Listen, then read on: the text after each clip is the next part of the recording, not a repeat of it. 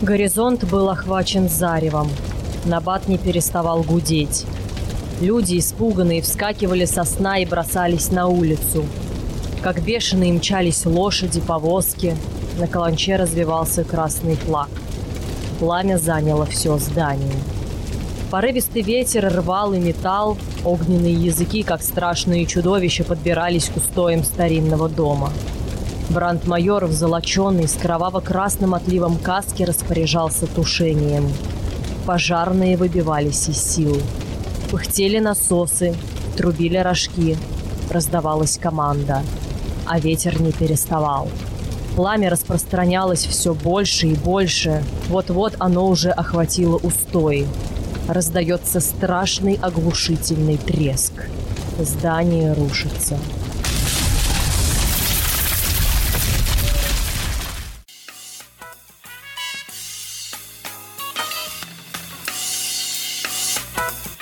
Привет, друзья! На связи Наталья Менкина, и вы слушаете подкаст «Анна Калуф». Здесь я рассказываю маленькие истории, которые стали частью большой литературы. Каждый эпизод – история о людях, эпохе и событиях. Все, что произошло когда-то в жизни писателей, нашло отражение в русской литературе, а мы, читатели, стали большой ее частью. Подписывайтесь на Наколув в социальных сетях Инстаграм, запрещенная в России, Телеграм и во Вконтакте.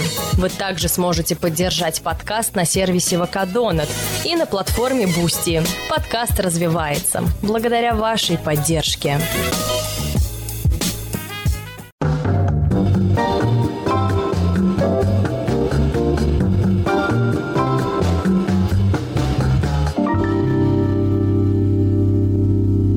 1905 год в истории России ознаменован Первой русской революцией. Огромная волна протестов началась в самом начале года, 9 января, когда произошел разгон шествия рабочих, которые шли к Зимнему дворцу с целью вручить императору Николаю II петицию о рабочих нуждах.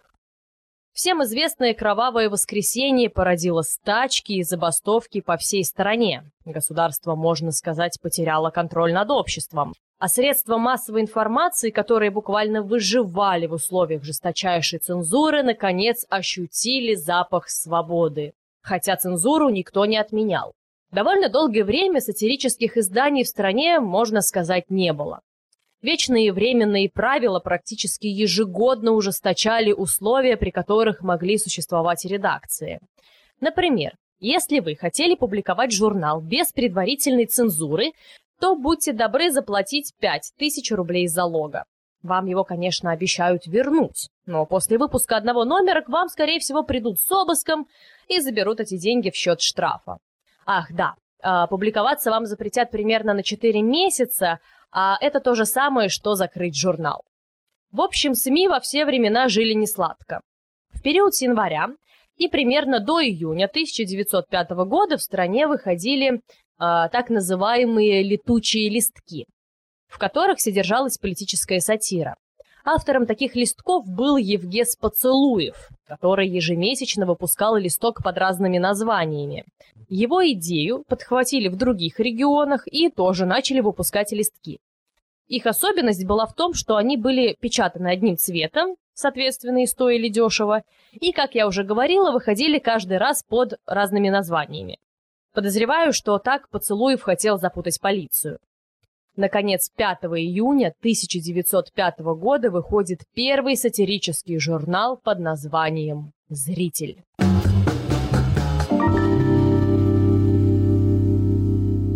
За полгода до публикации первого номера в декабре 1904 года потомственный дворянин, художник Юрий Константинович Арцебушев получает разрешение на издание журнала в Санкт-Петербурге. В заявке на издание журнала Арцебушев писал Главная цель журнала – дать возможность художникам, интересующимся печатным делом, работать в этой области. Цель благая, безусловно. Однако цензурный орган как будто чувствовал здесь неладное и разрешил Арцебушеву выпускать журнал с условием исключения из художественного отдела проектируемой программы слова «карикатуры». И с этого дня у редактора началась война с цензорами. присланные на одобрение цензуры материалы первого номера журнала буквально повергли в шок весь надзорный орган. Один из цензоров писал, «Журнал «Зритель» разрешен с программой чрезвычайно скромной. Казалось, при этой программе журнал будет преследовать цели литературно-художественные, хотя, может быть, и с направлением декадентским, куда ни шло. А, но когда же были представлены комитету иллюстрации для первого номера, для цензоров стало ясно, что журнал имеет задачи политические, и притом в направлении не только вредном, но и гнусном. Естественно, все рисунки в предварительном номере запретили. А что, собственно, им не понравилось? Ну, не понравилась им заглавная буква «З», которая была нарисована как отвратительная фигура смерти с черви или змееобразным туловищем. Также цензором не зашла усыпальница царес, вьющаяся над ней стаи ворон, а вдобавок к ней две фигуры жандармов с гнусным выражением лица. Арцебушева спасала его настойчивость. Он постоянно приходил к цензорам с новыми рисунками, и им уже ничего не оставалось, как просто выбирать из того, что есть. В конце концов, первый номер вышел с обложкой, где мужской силуэт смотрит на красное зарево. Журнал выпустили в свет и раскупили моментально. И так Юрий Арцебушев стал главным еженедельным кошмаром цензоров. Однажды художник принес рисунок, где он изобразил несколько пар идущих по дороге ног в женской и мужской обуви. Цензор не увидел в этом ничего плохого и допустил рисунок к печати. Спустя время, когда проверяющий благополучно забыл о картинке, ему кладут на стол вторую картинку. Те же ноги, но в военных сапогах. На первый взгляд ничего такого, и картинка снова кажется безобидной. Ее пропускают. Выходит номер зрителя, где на развороте оба рисунка поставлены рядом. Грубые военные сапоги бегут за ногами в гражданской обуви. Получается ясная картина ареста демонстрантов. Ошибка цензора на лицо, но исправить ее уже нельзя. Он сам одобрил журнал в печать. В комитете начали осматривать каждый рисунок зрителя с ювелирной кропотливостью. Так, среди многочисленных вредных иллюстраций цензоров смутила обложка журнала, на которой был изображен связанный мужчина в красной рубахе, похожий на крестьянина. Однако редакция утверждала, что узник на обложке – обычный иконократ, пойманный недавно. Ну, допустим, утвердили. Понятно, что с рисунками на обложку сложнее, а вот мелкие иллюстрации для статей и стихов можно было проносить гораздо проще – их Арцебушев показывал отдельно, чтобы не возникло подозрений, а уже при верстке соединял рисунки, которые в купе обретали совершенно иной смысл. Например, такой прием был использован в 17 номере журнала, когда цензору были присланы три отдельных иллюстрации с котом, мальчиком и зданием Госдумы, что в вышедшем номере читалось как «Бойкот Государственной Думе». Особенно пощекотал нервы цензором Арцебушев, когда в первых номерах журнала на пустом месте появилась сначала буква «Р», в следующем выпуске к ней присоединилась «Е», в третьем уже было «Реф», и в следующем выпуске огромными буквами реклама «Ревельская килька». Сколько волос на голове вырвали у себя цензоры, сказать сложно. Как вы уже поняли, журнал «Зритель» был прежде всего журналом художественным. Но без текста он был бы гораздо скуднее. В еженедельнике Арцебушева работали Федор Сологуб, Ольга Чумина, Саша Черный и многие другие известные писатели и поэты того времени. Текст и рисунок в журнале отлично дополняли друг друга.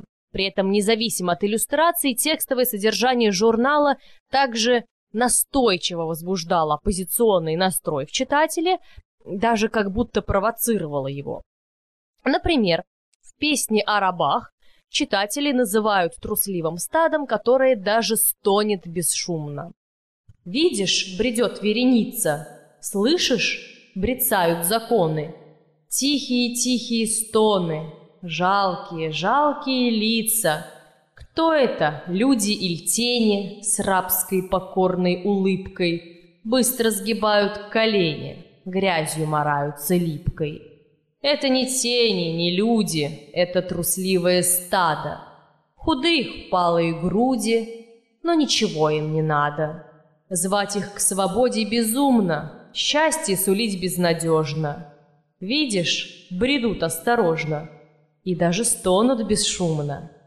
Загороди им дорогу и закидают камнями, не поселить в них тревогу, не обольстить их мечтами.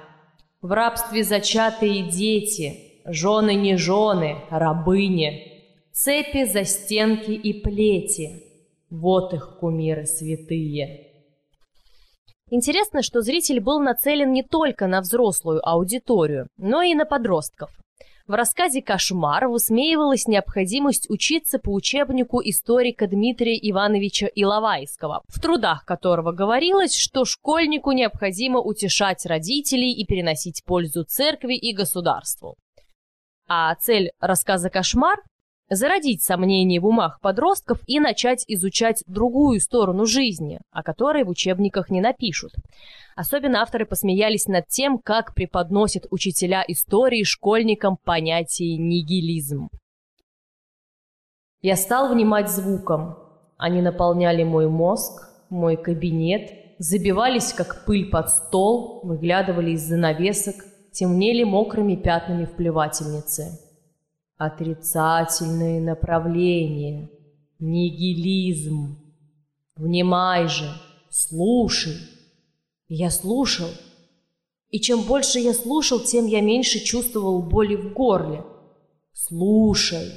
Легкомысленные писатели, подражая некоторым западным мечтателям и даже не изучая их серьезно, принялись в особенности развивать так называемые социальные идеи – направленной против семейных уз и собственности, этих первых основ человеческой гражданственности, без которых человечество вернулось бы к дикому состоянию. Я пробовал повернуться, но проклятая пружина зазвенела опять, а голос не смолкал.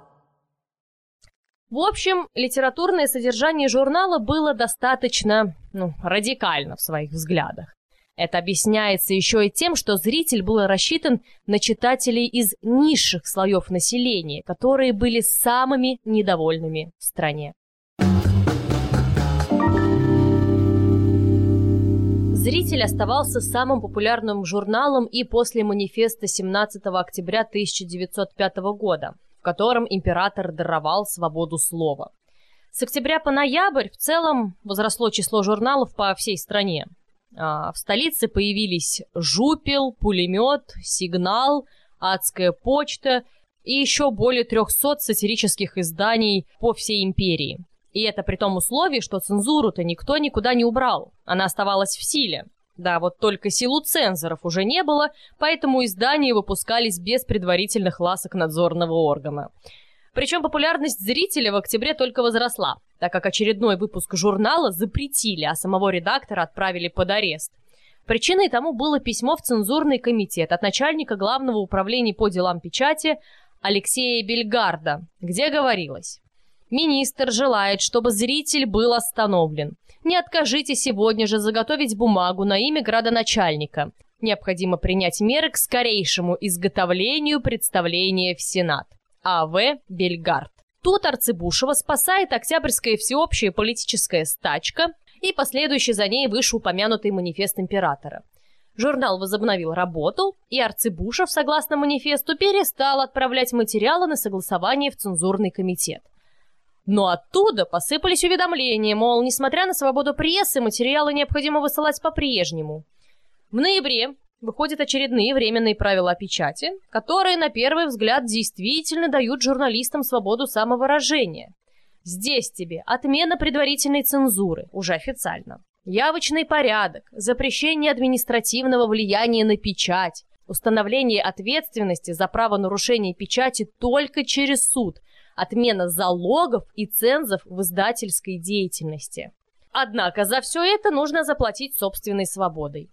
Государство ужесточило наказание за неправомерный материал. А уж какой из них правомерный, а какой нет, государство решало само. По суду издание могло быть запрещено, приостановлено или вовсе арестовано. Нарушители закона штрафовались до 500 рублей. Напомню вам, что 500 рублей сейчас и 500 рублей тогда – это совершенно разные 500 рублей. Также могли арестовать э, редакторов и вообще сотрудников до трех месяцев, либо заключались в тюрьму на срок от двух месяцев до полутора лет, их также могли отправить в исправительный дом или на поселение за несколько тысяч километров от столицы. Большинство статей устава о цензуре и печати 1890 года, охраняющие основы самодержавия, оставались в силе. К судебной ответственности привлекались не только редакторы, но и художники, писатели, авторы эпиграмм, стихотворений. Кроме того, Главное управление по делам печати МВД оставляло за собой право на конфискацию номеров, приостановку изданий и закрытие типографий. На эту тему в одном из номеров зрителей появился предполагаемый проект медали. Да-да. Журнал предлагал выбить ее в честь обещанной, но так и не дарованной свободы слова. В центре медали, представьте себе, был нарисован скованный по рукам и ногам художник. Звенья цепи состояли из силуэтов голов представителей власти и императорского дома. Николая II, Марии Федоровны, а великого князя Владимира Александровича, Иоанна Кронштадтского и многих других. Поверьте, их было очень много. Закованный в кандалы художник не бросает дело и с э, зажатой в зубах кисточкой рисует еловую шишку. Кстати, рисунок принадлежал не Арцебушеву, а Сергею Чехонину, ученику Репина. На главного редактора журнала «Зритель» Юрия Арцебушева было возбуждено уголовное дело. Точно статьи я вам назвать не могу, а, но наверняка там были оскорбления величества, оскорбления членов императорской семьи и потрясение основ государства. В общем, в декабре 1905 года Арцебушева приговорили к двум с половиной годам лишения свободы в крепости. Обжалование приговора спасло его от более жесткого наказания, от тюрьмы. Однако журнал «Зритель» перестал существовать. После ареста Юрий Арцебушев не успокоился. В 1907 году он начал выпускать э, журнал «Маски», журнал, так и назывался, журнал, и альманах. Но прошлого успеха добиться ему не удалось. Он также пару раз выпустил отдельные номера зрителя.